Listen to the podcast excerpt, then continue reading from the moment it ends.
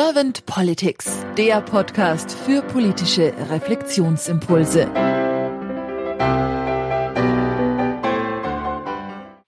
Herzlich willkommen zu einem neuen Podcast von Servant Politics. Mein Name ist Claudia Lutschewitz und ich spreche heute mit Fiona Sebald. Fiona bezeichnet sich selber als Mensch zwischen den Welten, die gerade so als Suchende sich begreift und neue Wege geht, um auch den Blick vor allem nach vorne auszurichten, Freiräume zu entwickeln, auch für das freie Atmen und Schauen und ihre Position in der Gesellschaft zu finden. Guten Morgen, liebe Fiona. Guten Morgen, Claudia. Vielen Dank für die Einladung. Oh, von Herzen gern. Schön, dass du gekommen bist und vor allem, dass du uns deine Zeit schenkst. Vielen Dank. Fiona, wir wenden ja heute den Blick der Politik zu. Auch der Politik der Zukunft passt ja ganz prima so zu deinem momentanen Beschreiben von deiner Situation, dass du sagst, du richtest den Blick für dich auch nach vorne aus. Dann lass uns trotzdem noch mal ganz kurz vielleicht in dein Inneres blicken. Wenn du sagst Politik oder wenn du von Politik sprichst, wie nimmst du sie wahr? Was verstehst du unter der Aufgabe von Politik? Die Politik hat für mich die ganz zentrale Aufgabe, Verantwortlichkeiten zu übernehmen, die die ganze Gesellschaft betreffen und die ich als Einzelner gar nicht leisten kann, sondern wo wir wirklich die Gemeinschaft und die Gesellschaft brauchen, den Zusammenhalt in der Gesellschaft brauchen und diese Verantwortung übernehmen in äh, Bereichen, die wirklich die ganze, die ganze Menschheit in dem Land und auch über die Grenzen hinaus betreffen. Dafür braucht es Politik. Mhm. Und wenn du sagst Gemeinschaft, dann meinst du schon auch die Kollaboration und Kooperation miteinander. Ja, das mhm. ähm, aufgrund dessen, was sich verändert, dass äh, wir darauf zurückkommen, ja, dieses Instrument zu nutzen, uns miteinander zu verbinden und politisch Entscheidungen zu treffen, wie wir das Äußere gestalten. Mhm. Und wie nimmst du, wenn du davon so jetzt sprichst, wie man das Äußere gestaltet, wie nimmst du dann gerade die aktuelle Politik wahr? Die aktuelle Politik ist sehr geprägt von dem, was in der Vergangenheit passiert ist. Und das, was an Berichterstattung jetzt über die zentralen Medien passiert, sehr stark geprägt von dem Spiegel dessen, was passiert ist. Ich sehe in der Politik wirklich den Spiegel dessen, was schon war, wo ganz viel alte Frustrationen und so weiter, ja, versuchen, sich irgendwie Platz zu machen. Das ist das, was ich sehe und es fühlt sich für mich dann wirklich auch so an, dass es Zeit ist, woanders hinzugucken und in die Zukunft zu schauen und die Politik neu zu definieren. Hm. Wenn du sagst mit dem Spiegel, das finde ich ist ein schönes Bild. Könnte es auch sein, dass dieser Spiegel so zu tra traditionell ist? Ja, auf jeden mhm. Fall, weil wir haben in der Politik eher sehr viel Einflussnehmer, die sich in der zweiten, wenn nicht sogar dritten Lebenshälfte äh, Drittel, die auch auf sehr viel Rückschau sich äh, berufen können einfach ab einer gewissen Altersstufe dieses Zurückschauen mit viel stärkere Kraft ähm, und Priorität hat. Und das ist das andere, was das neue Ideen umsetzen betrifft, in der jüngeren Generation eine ganz andere Stärke hat, dass da wirklich ein, ein äh, Ungleichgewicht in der jetzigen Politik ist, dass der, die Politik als Spiegel der Gesellschaft mehr das bildet, was die Zurückschauenden reinbringen und die, die sich auf das schon Bestehende berufen, was die mit einbringen können, bedeutet, dass ähm, die Weisheit aus dem, von dem, was die, was an Erfahrung da ist, ja nur zu einer Wiederholung führt, wenn man sich nur darauf beruft, was an Weisheit und Erfahrung da ist und dass man die Weisheit dazu nutzen kann, auch das mit einzubeziehen, was man eben noch nicht kennt. Mhm. Also praktisch tatsächlich die Zukunft, so wie du es benannt hast. Was kommt zukünftig? Mhm. Ja.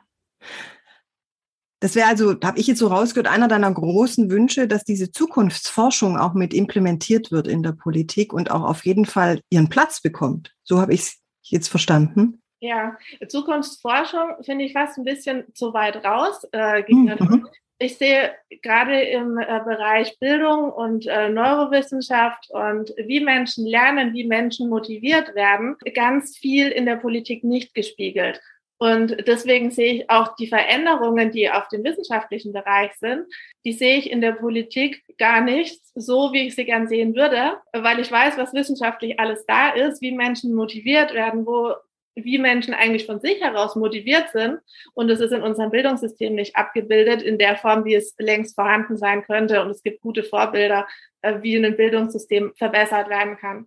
Mhm. Was für Vorbilder meinst du da konkret beim Bildungssystem? Ich meine, dass in dem jetzigen Bildungssystem zu wenig drin ist, was zum Beispiel in Finnland vor vielen Jahren schon ähm, etabliert wurde, dass weniger den Lehrern vorgegeben wird, dass mehr darauf vertraut wird, dass das, was sie gelernt haben in ihrem Studium über Pädagogik, über ihre Inhalte, dass sie das anwenden können, situativ auf die Kinder und dass da in Finnland wesentlich mehr Vertrauen in die Fähigkeit des Einzelnen auch im Bildungssystem den höchsten Stellenwert hat und dadurch eine viel stärkere Lernbereitschaft in dem ganzen Schulleben erreicht werden konnte, was sich natürlich in das ganze, in alles, was danach kommt, mit weiter reinzieht. Dass es in Deutschland auch Ansätze gab, das zu etablieren. Es gibt äh, dieses Thema Schulfach Glück, wo wirklich auch schon vor vielen, vielen Jahren gute Ansätze in deutschen Schulsystem mit reingekommen sind und auch viele Lehrer das darüber wissen, wie Motivation entsteht, was da eigentlich los ist, dass es aber nicht möglich ist, das in der Art und Weise auszuleben, weil einfach zu viel drin ist, weil die jetzigen Möglichkeiten, das als Lehrkraft einzubringen, sehr minimal gestaltet hm. sind. Ja, weil vielleicht doch zu viel Lehrplan da ist und zu viel so sehe ich es immer, Korsett für den jeweiligen Lehrer oder die ja, jeweilige Lehrerin. Ja, mhm. ja das einfach ähm, immer mehr, mehr, mehr, ja, nach dem Motto, mehr ist besser. Und dass viele Innovationen eigentlich nur dadurch funktionieren, ähm, das Loslassen und mhm. ähm, weniger ist besser, damit was Neues überhaupt Platz hat. Deswegen heißt es ja auch Entscheidungen treffen. Entscheidung ist ja immer, was loszulassen, nicht nur äh, was zu wählen, sondern es das heißt immer entscheiden zwischen verschiedenen äh, Zielen, da die Entscheidung wirklich so zu treffen, dass man weiß, okay, da bin ich dafür und dafür bin ich bereit, auch was anderes loszulassen. Und gerade beim Thema Korsett, ja, was du gerade eben gesagt hast, finde ich das auch äh, so bezeichnend, weil dieses Korsett, was uns so viel vorgibt als in den, also in den Schulen als Lehrer oder ich habe ja auch als äh, Lehrerin gearbeitet, dass ähm, es wirklich ganz andere Möglichkeiten gibt, da sich äh, zu entwickeln und das, was gelernt wird, zu entwickeln, wenn weniger fest ist und mehr loslassen praktiziert werden darf. Mhm. Weil ganz andere Freiräume sich entwickeln können und dadurch auch ja. die Potenziale viel schöner genutzt werden können. Ich habe ja. hab gestern Abend noch ein schönes Gespräch gehabt und da, sagt mir mein Gesprächspartner, es gibt diesen berühmten Satz, entschuldige für den langen Brief, für einen kurzen hatte ich keine Zeit. War jetzt gerade eben mein Satz so wieder ein Beispiel, weil ich es einfach unwahrscheinlich äh, wichtig finde, so den gesamten Kontext, eigene Erfahrung zu beleuchten und daher. Ja.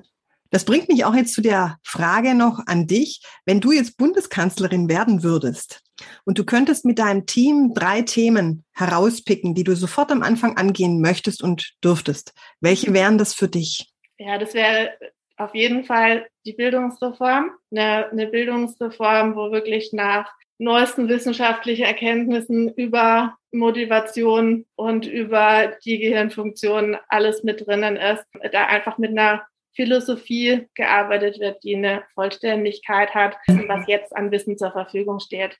Mhm. Also auf jeden Fall das Bildungswesen liegt dir sehr, sehr stark am Herzen, ja. das höre ich.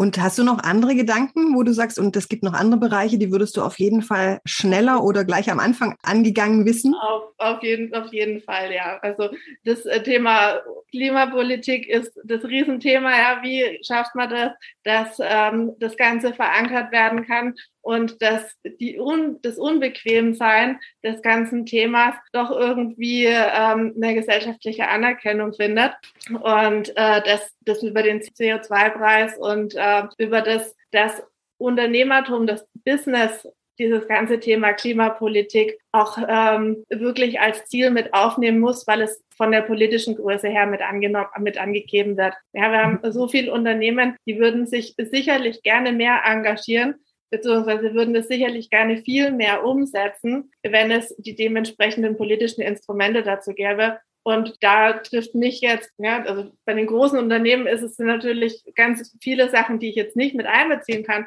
aber so als Gründerin, die jetzt gerade beruflich neue Wege geht und sagt, ich würde auch gerne in meinem Unternehmertum Nachhaltigkeit und äh, die soziale Komponente mit reinbringen, ist so das Thema eine NGMBH was so eine Möglichkeit wäre, zu sagen, dass das in der Unternehmensform verankert wird, dass nachhaltiges Unternehmertum ein Business Case ist und dass, dass, dass das nicht nur ein Werbe schönes Ding ist, sondern dass es wirklich herausgehoben wird als gesellschaftliches zentrales Thema.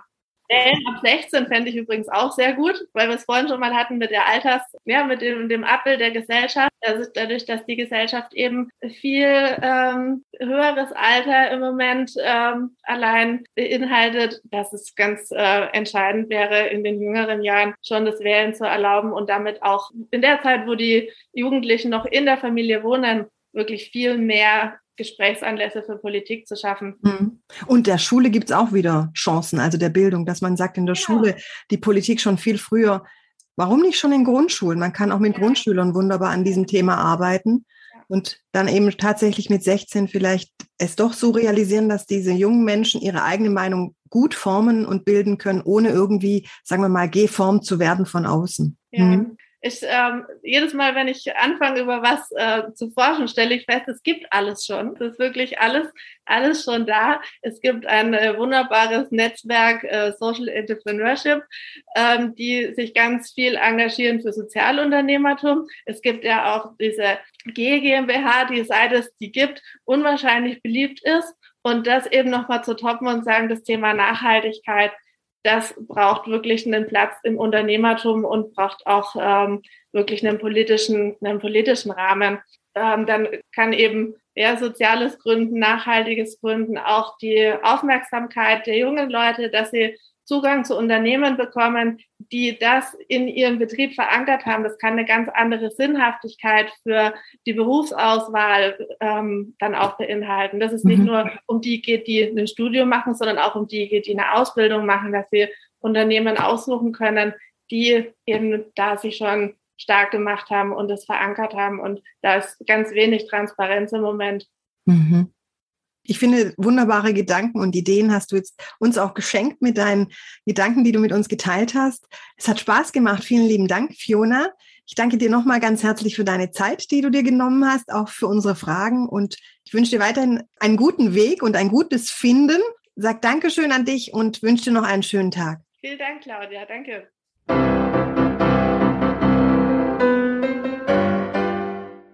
Servant Politics gibt's auf Spotify Apple Podcasts und überall, wo es Podcasts gibt. Abonniert uns gerne und hinterlasst uns eine Bewertung. Servant Politics, der Podcast für politische Reflexionsimpulse.